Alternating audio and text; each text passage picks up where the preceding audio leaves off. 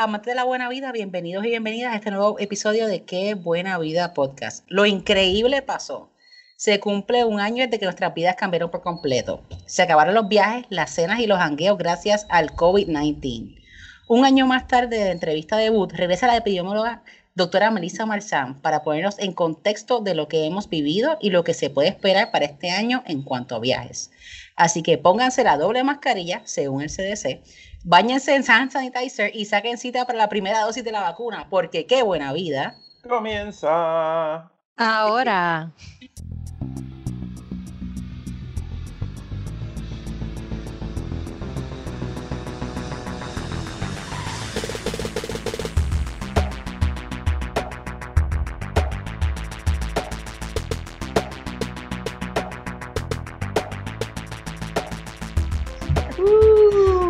Bueno, y hace un año que no nos vemos.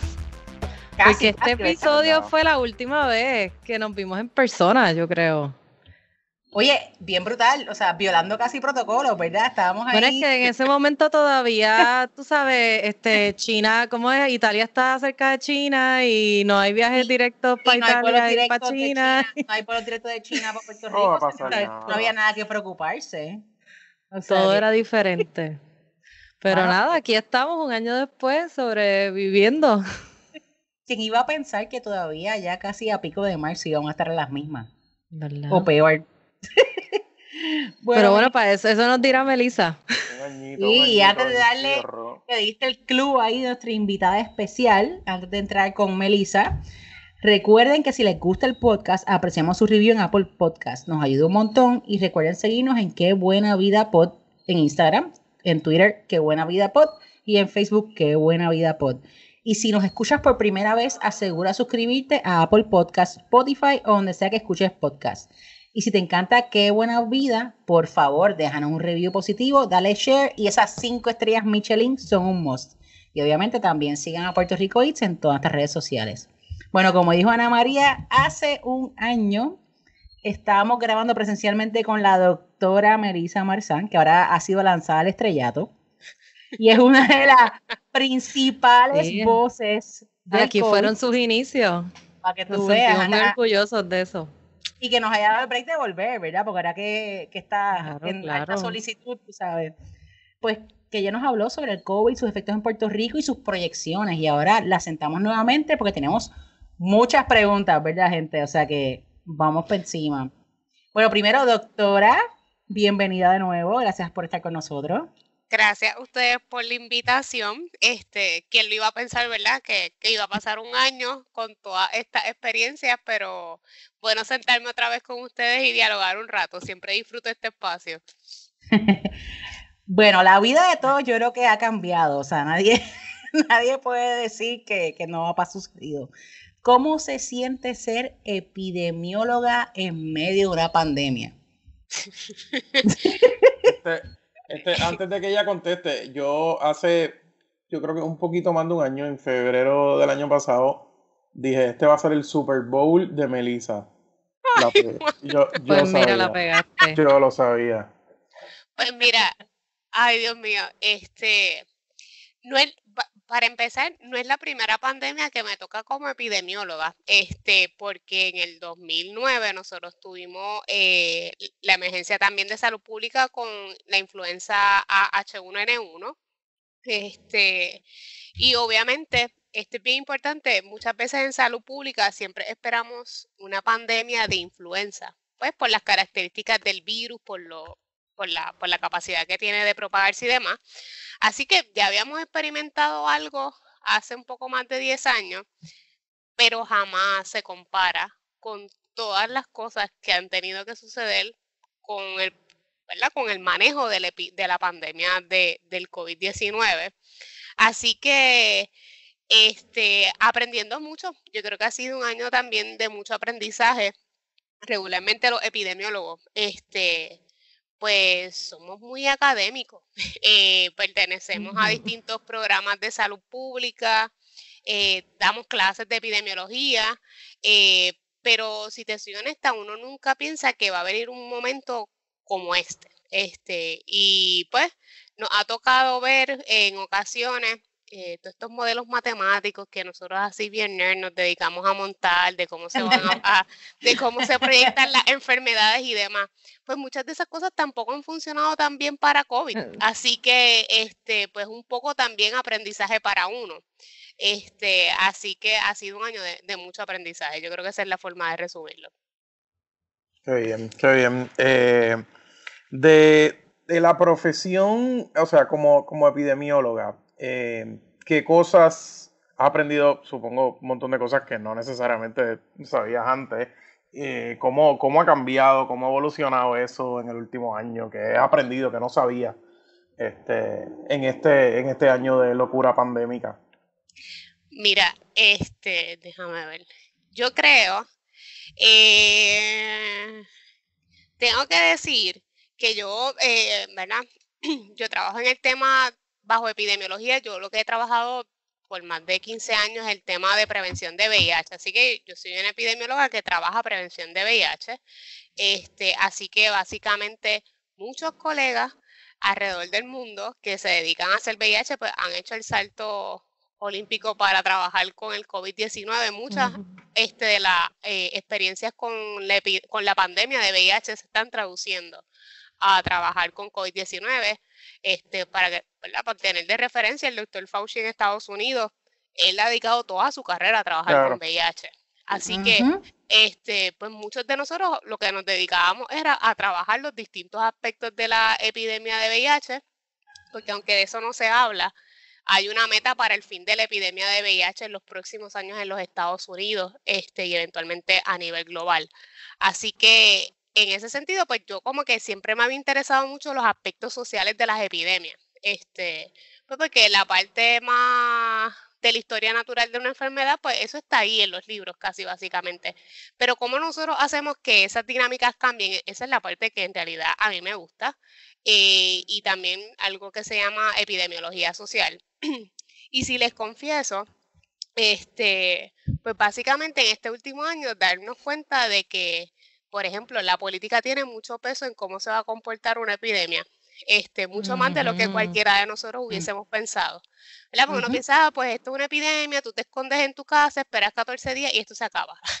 De hecho, los manuales de pandemia de los CS decían que te tenías que preparar para 14 días. Eso ahora es un chiste, ¿verdad? Claro. Este, ahora es como brace yourself for impact. ahora sabemos que la pandemia tú no te preparas para 14 días, ¿verdad? Este, así que en ese sentido, pues darnos cuenta de cómo la política es un determinante social y cómo básicamente ha impactado eh, no tan solo la epidemia en Estados Unidos, es que para mí Estados Unidos ha liderado eh, el curso de la pandemia y todo eso desde que uno lo ve desde acá, eh, las malas decisiones de, política pública. Así que yo creo que para mí, este, esa ha sido una de las cosas que más me ha gustado y que también pienso que es un lugar donde hay que reflexionar este, más adelante, porque ahora todavía estamos apagando fuego, pero hay que reflexionar porque, ¿sabes? Si esto vuelve a pasar de aquí a 10 años más o cuando sea, no podemos repetir otra vez la misma historia. Así que yo creo que eso es parte de, ese proceso de las lecciones aprendidas. Y entonces, en cuestión de verdad, la parte social, como mencionas, la importancia de la política en cómo se va a comportar la pandemia, pero en una menor escala en cuanto a la naturaleza humana de los que estamos padeciendo la pandemia y quizás no tenemos, ¿verdad? Una poder de decisión en cuanto a qué hace el Estado para controlarla, lo que sea. ¿Has aprendido algo que no sabías en cuanto a esa naturaleza humana de todos los que somos parte de este horrible proyecto de grupo? El peor proyecto de grupo en la historia de la humanidad. Siempre han sido malos, pero este es el peor. ¿Tiene algún ejemplo? Porque así no me viene, de verdad no me viene. Por ejemplo, el uso, en la recomendación, o sea, seguir recomendaciones de expertos. Que la gente no sabe seguir instrucciones. Que la gente le pichea a la ciencia. estas teorías de conspiración. Pues, eh, o sea, ¿qué, qué, rol juega, verdad, la, los humanos, la naturaleza humana en todo, en, el, en qué efecto podría tener en mejorar o, o empeorar esta situación? Pues fíjate, este, ahora que lo dice me da PTSD. Eh, Las teorías de conspiración, o sea, básicamente a veces este, uno escucha las teorías, ¿verdad? Que generan distintos grupos para tratar de explicar todo lo que está sucediendo y yo en mi mente me pongo a pensar, yo habré perdido todos estos años de carrera estudiando algo, porque de repente muchas de estas situaciones uno las estudia y las evalúa, este, incluso como un año antes de la de que verdad se detectara este este nuevo virus ya la Organización Mundial de la Salud había hecho una lista de 10 cosas importantes para la próxima década y allí había una esquinita que decía coronavirus, pero nadie le prestó atención, ¿entiendes?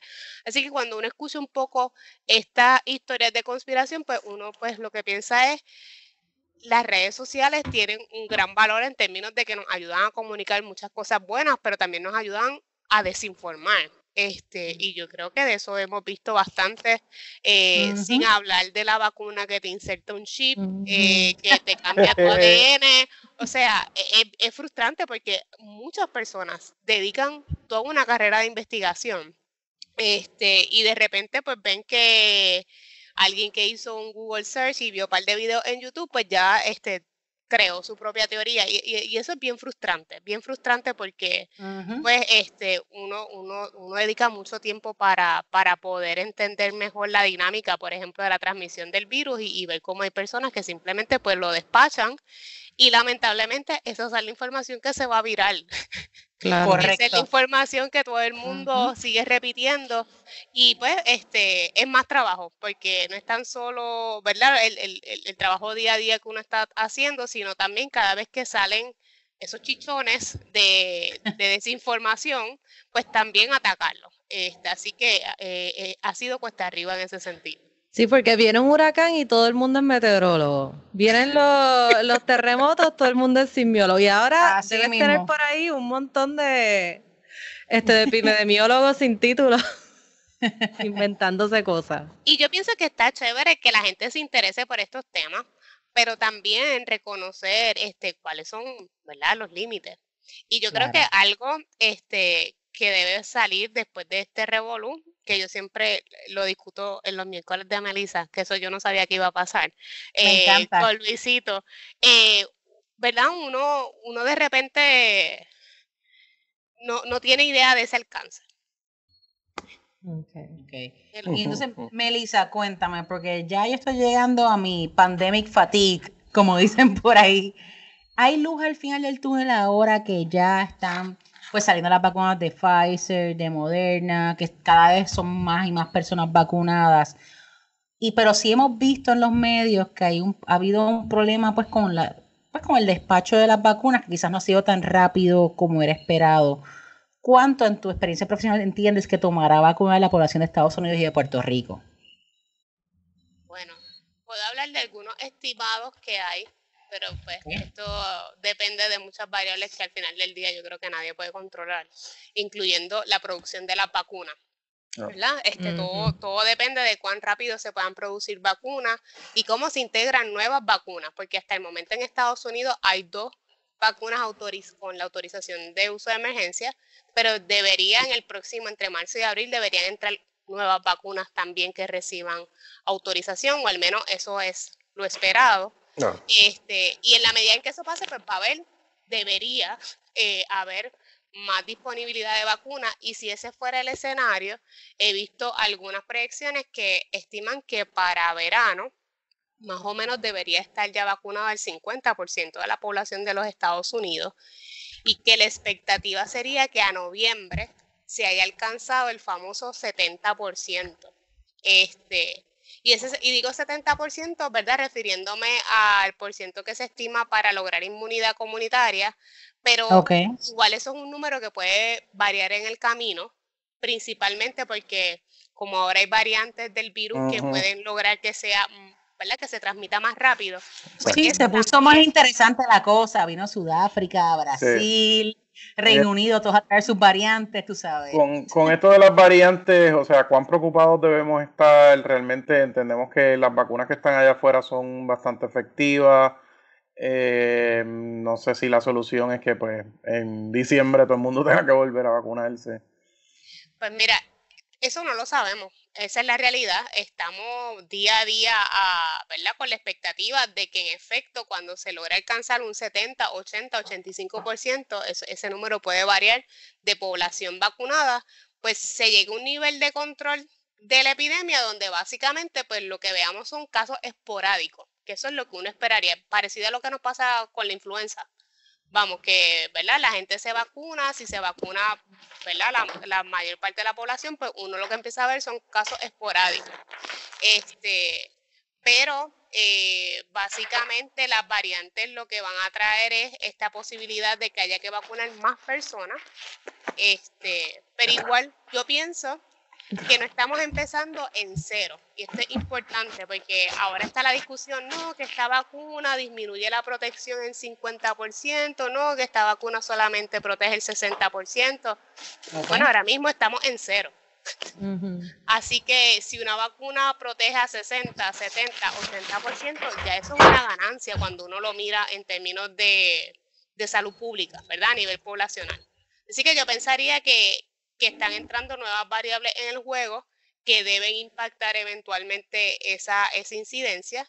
Y sin hablar que también hay eh, tratamientos que se están desarrollando y que hay mejor conocimiento de que pues, pueden ayudar a reducir mortalidad de esos casos que lamentablemente terminan eh, hospitalizados. Así que yo creo que estamos en un punto de la pandemia donde, aunque siempre va a haber incertidumbre, yo creo que eso no va a cambiar, es un denominador común, eh, sí hay mejores noticias en términos de, lo que debemos esperar eh, prospectivamente. bueno, y la mejor noticia que nos podrías dar, ¿cuándo nos podemos montar en un avión y viajar? bueno, sin mascarilla sería lo ideal, pero dudo que eso pase mucho tiempo, así que bastante seguro con mascarilla y pues después en la eventualidad, ¿cuándo sería ya como antes, sin mascarilla? Sé que los aeropuertos en realidad, ¿verdad? Versus, o sea, si nos puedes hablar un poquito del riesgo del aeropuerto versus el riesgo del avión como tal. Pues mira, eh, yo creo que esa es la pregunta que todos estamos esperando. Yo confieso que a veces entro a mirar los precios de los, de los vuelos. a soñar. a, soñar. Yo creo que todo, soñar no cuesta nada. Sí, soñar no cuesta nada. Este, lo que me doy cuenta es que cada vez que entro, pues pongo la fecha más, más, más, más adelante. Este, Por lo menos están flexibles y te dejan cambiar sin bastante, sin, sin costo. Pero mira, la realidad en términos de riesgo, yo creo que es importante siempre saber, los riesgos nunca son cero, este, ¿verdad? Y eso, pues cero, pues había que quedarnos aquí sentados en las casas y ya. Este, pero en términos de algunos estudios que han evaluado, eh, ¿verdad? Transmisión en los escenarios, por ejemplo, de aeropuertos, pues básicamente lo que hablan, hay, hay, información, hay evidencia para ambos lados. Hay evidencia de que sí, si una persona, eh, ¿verdad? Positiva entra a un vuelo y es un vuelo, ¿verdad? Más largo, eh, y eso pues todavía está en evaluación. Pongamos vuelos internacionales donde a lo mejor uno tiene que estar 6, 8, 10 más horas dentro de, un avión, pues ahí sí se han detectado, ¿verdad? Eh, brotes dentro asociados a, ese vuelo. Eh, pero también había salido hace varios meses un análisis, un estudio que había realizado el Departamento de Defensa con una aerolínea este, yo les confieso, yo nunca vi el, artículo revisado por pares, que eso es lo que, ¿verdad? El gold standard en ciencia, cuando uno quiere evaluar. Más bien era como un comunicado de prensa de la aerolínea, dejando saber cuán seguro era estar dentro del avión, si todo el mundo utilizaba eh, mascarilla. Y básicamente, pues ellos hablaban de que el sistema de circulación de aire dentro de las cabinas, pues el riesgo era bien mínimo, era bien poco el transmitir, la transmisión dentro del vuelo, pero pues son ambientes simulados donde todo el mundo está sentado, nadie se quita la mascarilla, nadie se levanta a ir al baño, y eso sabemos que no es la realidad. Que no va a pasar.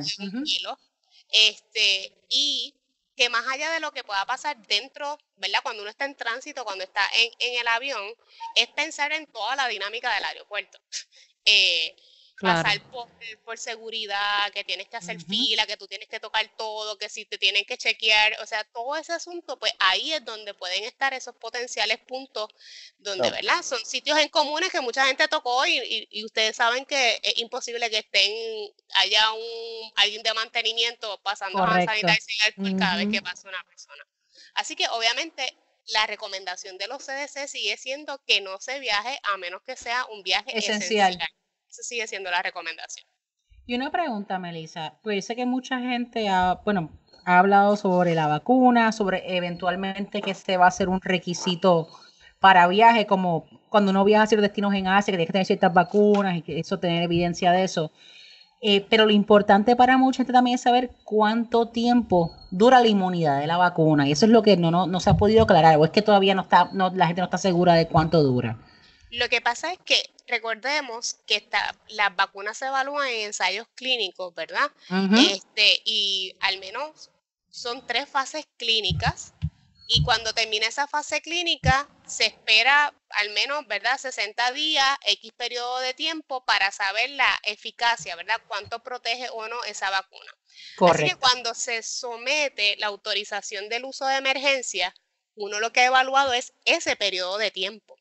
¿Verdad? El mínimo. Así que eh, cuando se da la autorización, pues se está asumiendo que te protege por ese periodo de tiempo, pero, ¿verdad? Lo que uno sí esperaría es que esa protección de las vacunas que están actualmente ah, autorizadas dure más tiempo, cuánto no lo sabemos, y por eso esos ensayos clínicos siguen evaluando a sus participantes.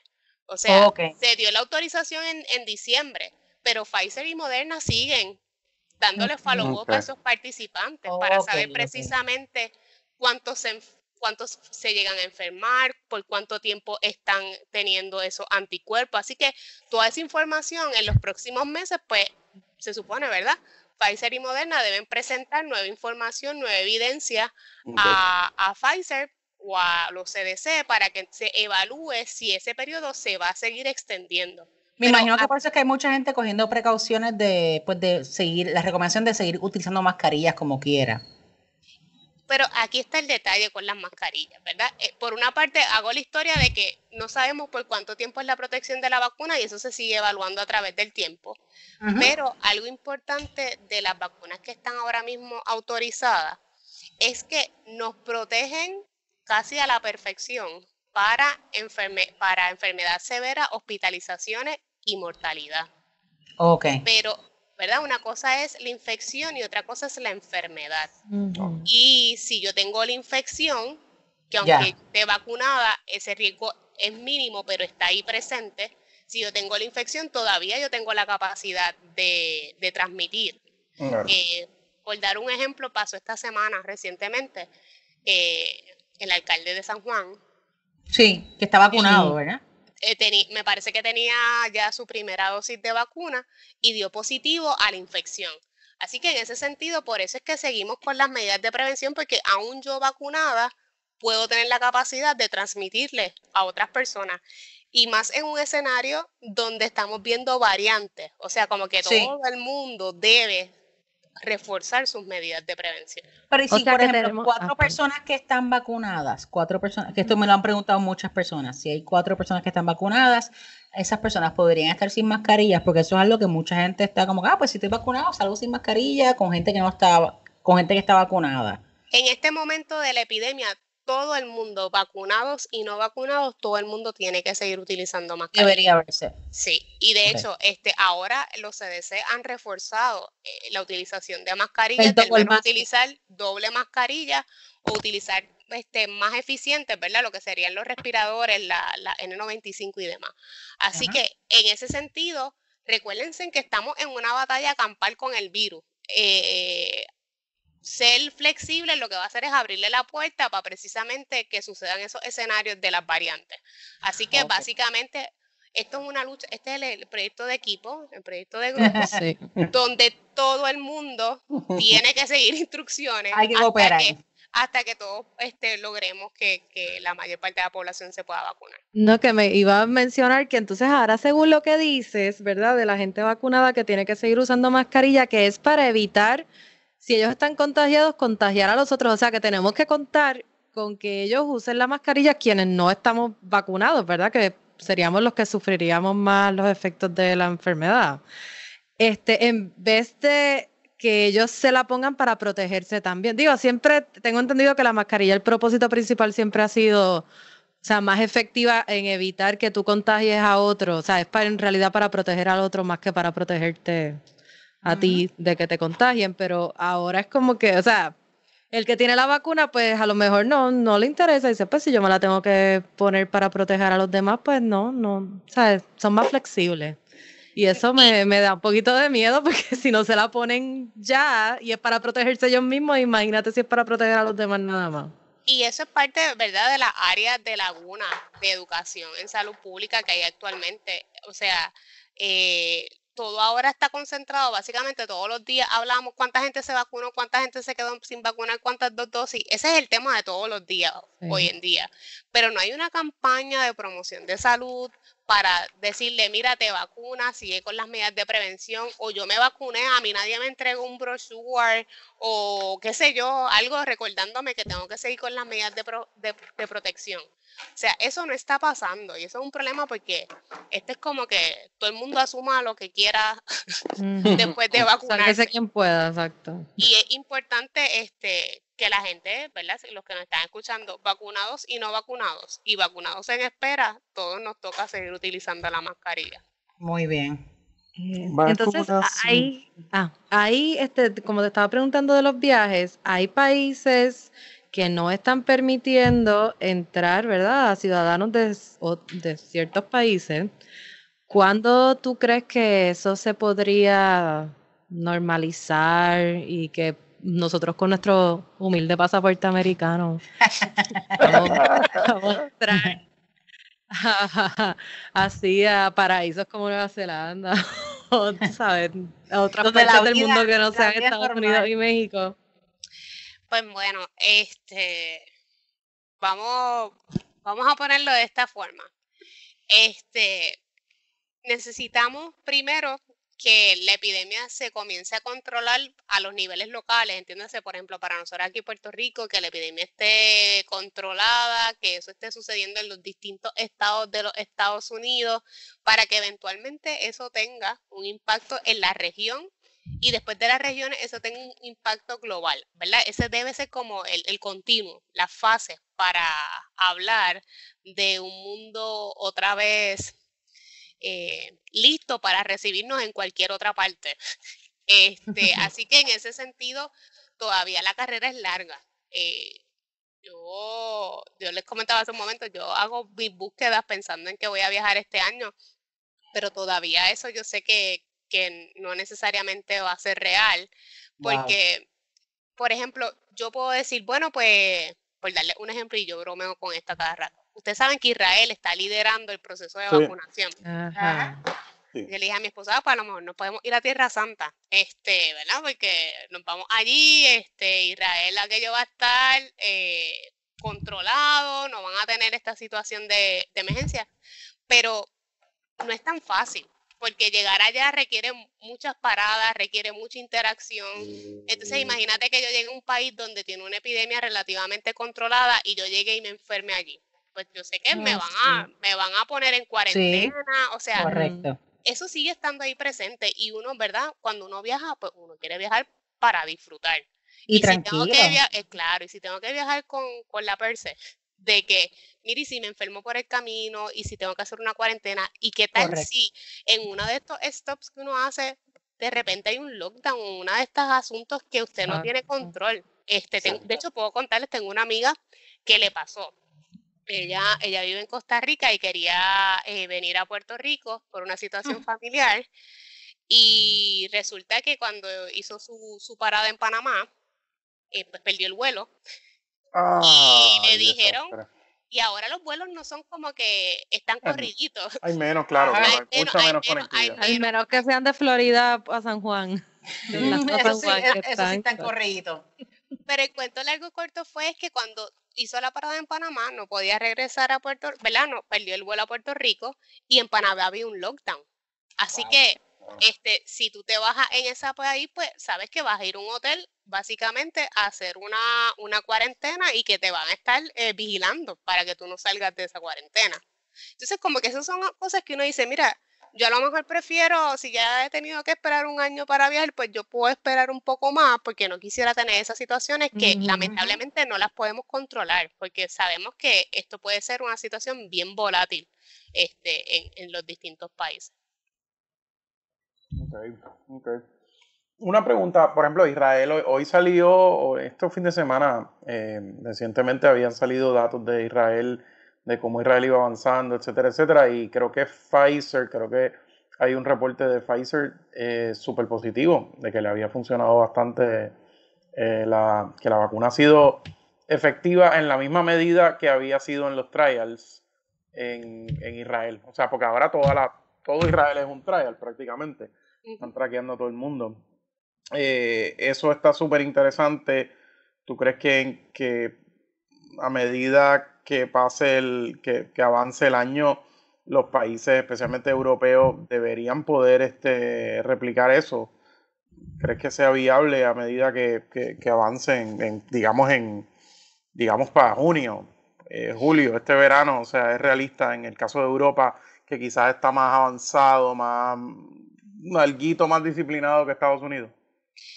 Yo pienso que va a haber signos de mejoría, pero no sé si una mejoría tan drástica como para decir podemos viajar libremente, porque seguimos estando en el contexto de la pandemia, que era lo que mencionaba hace un momento. Pues a lo mejor pueden haber países dentro de Europa que de aquí a verano estén manejando bastante bien la situación, pero a nivel de su región, pues pueden pasar muchas cosas de las cuales ellos no tienen control y eso va a impactar si uno quiere viajar. Así que en ese sentido, hasta que hasta que la Organización Mundial de la Salud no empieza a decir, bueno, la región de las Américas ya controló el COVID, bueno, la región de Europa controló el COVID, hasta que la, Organización Mundial de las Américas no empieza a darle como el clearance y esto sea ya, ¿verdad? El, el fin de la pandemia, pues e, ese camino todavía, ese camino no es este año, ¿sabes? E, es, bien cuesta arriba pensar que en diciembre, pues Vamos a hmm. estar todos. Ay, Dios mío. No, porque imagínate, nosotros tenemos que hacer cumplir con dos checks. Primero que Estados Unidos controle la pandemia y después la región de América. Que Sudamérica está bien al garete. tiene que controlarla, Estados Unidos tiene que controlarla, nuestra región. O sea, es, es, un reto. o sea que la pregunta es, pero la pregunta es, Melissa, ¿cuándo tú te ves viajando? Cuando tú te ves viajando que te sientas cómoda. Redoble, redoble. El redoble yo, les cuento esto en confianza, pero yo, he hecho análisis de, por ejemplo, yo digo, mira, las Islas Vírgenes están cerca y, y tienen... BBI, BBI también. Nosotros lo hemos pensado también. Y tiene, y tiene más o menos como que la situación controlada, pero de repente yo me pongo a pensar, bueno, y yo llego allí y me tengo que montar en el vuelo chiringa. O sea, hay, toda una dinámica antes de yo llegar a ese lugar. Y, el avión es bien pequeño, el ferry chiquitito. Sí. Ahí me quito, ahí me quito. Este, ¿Verdad? Porque yo digo, yo no la quiero. Y obviamente yo creo que es algo que todos pensamos. Este, pues, claro. que puedo ir, que se pueda dar de una manera segura. Pues la realidad es que que todavía hay, mucho trabajo por hacer y, para mí mi mayor inquietud es que pues que me suceda una situación que evidentemente no esté en control, que no pueda conseguir pasaje para regresar, que me tenga mm. que quedar una, una cuarentena. Sí, que te queda parada, te queda parada en un destino. Así que pues pienso que puedo esperar un chin más.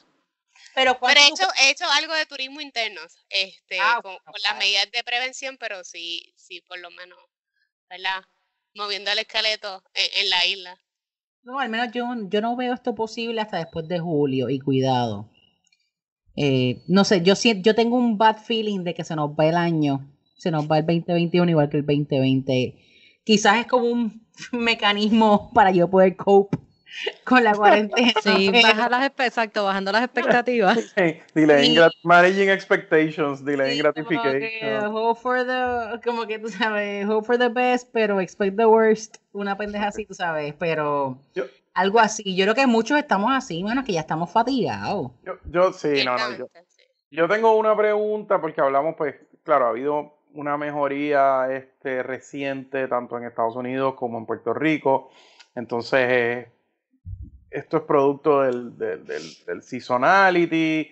de cómo se comporta el, el virus, etcétera. Claro, obviamente tenemos muy pocos data points de lo que pasó en esa misma época el año pasado, pero mm, no sé, o sea, estaba viendo números y Puerto Rico se ha movido a números que estaban en, qué sé yo, en julio, agosto, más o menos. Eh, eh, o sea, el primer trimestre del año ha sido, ha sido de recuperación. No sé si, que, cuál es la perspectiva ahí, si eso es una cuestión puramente estacional. Pues mira, este, básicamente no solo en Puerto Rico, hay una tendencia global. Esta es la quinta semana en el informe que prepara la Organización Mundial de la Salud, que hay, eh, ¿verdad?, un descenso en la curva de casos nuevos todos los días. Básicamente de la mitad de casos que había a principios de, enero. Este, y la discusión un poco es, hay gente que piensa que es porque hay vacunas y piensa que como hay vacunas disponibles, pues eso tiene un impacto. La verdad es que bien temprano, bien temprano pensar que ahora mismo en Estados Unidos como más o menos el 10% de la población está parcialmente vacunada, que eso es que tiene una o las dos dosis, este, para pensar que eso va a tener un impacto en, la reducción de casos. Mm, eh, pero sí, como, como menciona, algunas personas han estipulado, bueno, pues a lo mejor un comportamiento de temporada, como otros virus también respiratorios. Este, pero todo eso pues es preliminar. Igual otras personas dicen, bueno, pues ahora la gente está utilizando o se ha adaptado mejor a utilizar las medidas de prevención. Y al final del día puede ser una combinación de todas esas cosas. Este, así que lo importante es que ahora que ha comenzado esa, ¿verdad? esa tendencia a disminución, pues se pueda llegar a un nivel de control. Este, básicamente en Puerto Rico estamos cercanos a como estábamos entre septiembre y octubre. Pero la idea es poder seguir disminuyendo la cantidad de casos hasta decir que Puerto Rico tiene una epidemia controlada. este, eso nosotros no lo decimos desde junio. Este, y más cuando ahora hablamos de que queremos abrir las escuelas, y yo creo que eso es una meta. Háblame, Melissa, háblame de las escuelas, por favor. Con mi mamá en homeschooling por casi un año, necesito que me hables sobre las escuelas. Los epidemiólogos entienden que es prudente abrir, van a poder abrir, es seguro mandar a los niños, cuéntanos todo eso. Pues mira, eh, de hecho, recientemente los CDC publicaron una guía actualizada para las reaperturas de la escuela, bastante comprensiva es la guía. Eh, básicamente, pues si hay todo un andamiaje para recibir a la comunidad escolar, ¿verdad? Porque no son tan solo los estudiantes, son los maestros, eh, todo el personal que está alrededor de esa comunidad escolar, pues sí hay evidencia de que, ¿verdad? Si se mantienen los protocolos de eh, salones con pocos estudiantes, distanciamiento físico, el uso de mascarilla, áreas comunes que se estén siempre, ¿verdad?, desinfectando. Eso debe tener un impacto, ¿verdad?, en disminuir la incidencia. Lo que pasa es que, a pesar de todo eso, los CDC lo que dicen es que necesitas tener una epidemia controlada en la comunidad para que sea seguro entrar a las escuelas. Y por eso yo creo que es importante aprovechar ahora que vamos disminuyendo casos que esa disminución la comencemos a llegar a niveles de control y que podamos sostenerlo, porque si eso pasa y entra la dinámica de que más gente se sigue vacunando, eso es un escenario eh, más seguro para que en agosto las clases puedan ¿verdad? ser ya de, un, formato, de un formato presencial.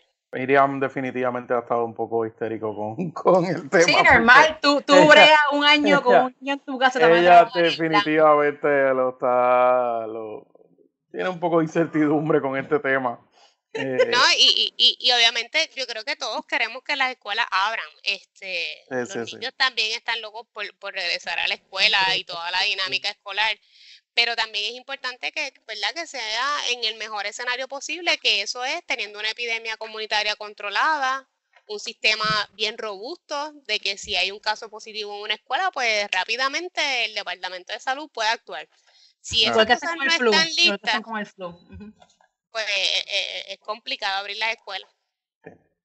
Eh, volviendo, volviendo al tema este de los viajes y turismo, no necesariamente saliendo del país, pero de las actividades turísticas y con las medidas que, que has visto en Puerto Rico, actividades como los mismos estadías en los hoteles, turismo interno, ¿crees que eh, se reduce bastante el riesgo de que quedándose en Puerto Rico, quedándote en un hotel o quedándote en un Airbnb en Puerto Rico versus salir, viajar, este, montarse en un avión, eh, ir a un país extranjero, eh, Puerto Rico, hacer turismo interno es un, es un buen... Sí, presenta menos riesgo. Es un buen deal en este, en este contexto, en tu opinión. Pues bueno, este, hay, tengo aquí una, hay una, hay una de las páginas del CDC eh, que se llama Conozca sus riesgos si va a viajar, que yo les recomiendo, ¿verdad? A todos los que nos están escuchando que pueden entrar. Y básicamente ahí está una escala de, de lo más seguro hasta lo menos seguro, es una escala del 1 al 4, y rojo pues es, lo menos seguro. Y ahí están las distintas actividades que pueden ser, por ejemplo, eh, si nos montamos en un carro, ¿verdad? Un road trip, eh, si es para quedarse en algún lugar, el asunto de las comidas y restaurantes. Pero en términos de, ¿verdad? De dónde quedarse, siempre lo más seguro va a ser quedarnos en nuestras casas. ¿verdad? Y siempre ese es el baseline donde empiezan los CDC.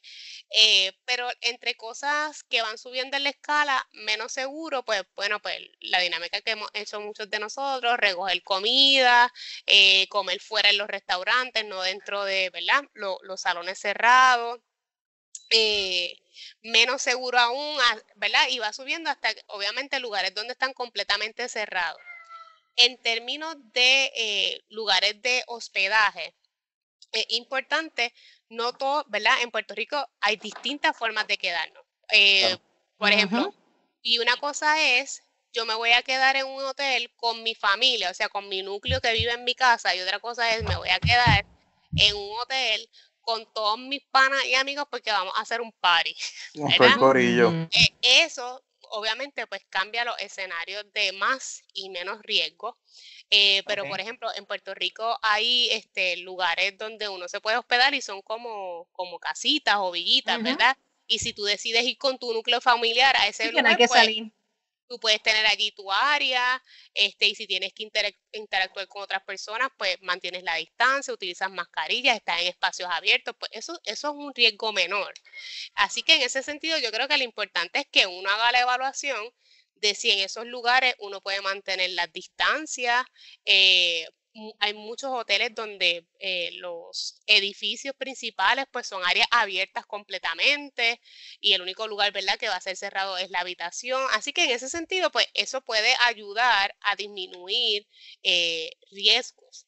Y eso es importante que cada uno pues lo evalúe versus querer hacer esta misma actividad pero me tengo que montar en un avión para, para hacerla. Así que este pues en ese sentido pues deben ser menores los riesgos todavía no hay ningún estudio comparando eh, turismo interno versus turismo internacional o salir en avión, pero seguramente, pues cuando uno reduce todas esas posibilidades de estar mucho tiempo en un, avión, de no tener que pasar por las filas de seguridad, pues esos son riesgos, ¿verdad? Que, como dices por ahí, nos ahorramos. Hay, hay más touch points en buen español. Hay muchas más oportunidades de, de coger este, de tener contacto con el virus, supongo.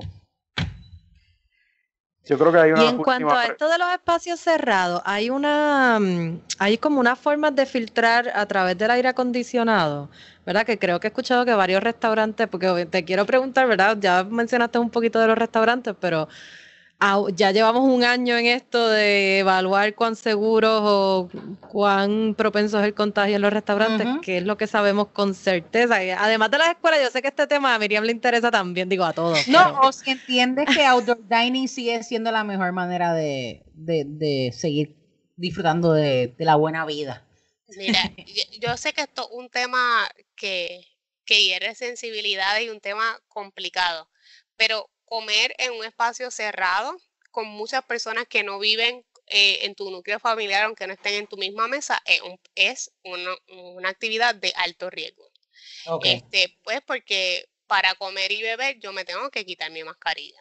Este, y, y, la dinámica básicamente es que pues la gente está en la mesa y se quita la mascarilla y de hecho eh, comparten de distintos núcleos familiares. Así que definitivamente e, esa actividad debería seguir siendo controlada en todas las próximas órdenes ejecutivas hasta que podamos controlar la epidemia. Este, y de hecho, eh, como para septiembre, octubre, los CDC habían publicado un, un, estudio bien interesante que era comparando casos y controles, o sea, gente que le dio la enfermedad y gente que no le dio la enfermedad en un X periodo de tiempo. Y le preguntaron qué habían hecho en los últimos 14 días. Este. Díganme, ustedes que no les dio COVID, a los que le dio COVID, ¿qué hicieron en los últimos 14 días? Interesantemente, pues le preguntaban, mira, dime si te fuiste de shopping, dime si fuiste a, comer a restaurantes, si fuiste al, al, salón, si fuiste al gimnasio, si fuiste al coffee shop, dame toda esa información. Y de ese análisis, lo que salió fue que de todas esas actividades que las personas habían hecho en los últimos 14 días, habían dos actividades que sí estaban estadísticamente asociadas a, positividad de COVID-19. Y era ir a los restaurantes e ir a los bares o coffee shop.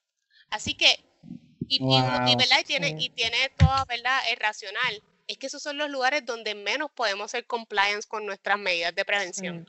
Este, así que por eso eh, se sigue insistiendo en que pues comer en los espacios cerrados no es, eh, ¿verdad? Es de, las actividades de más alto riesgo. Pero Melissa pregunta, si estás en un restaurante, por ejemplo, que tiene sus protocolos al día, que estás indoors, estás, pero han instalado estos filtros en los aires para recircular el aire y están observando distancia, como quiera, esos restaurantes siguen representando un peligro para las personas eh, o se podrían, sin caso, considerar como una mejor opción versus un restaurante que recircula el aire en su, en su salón? Cuéntame.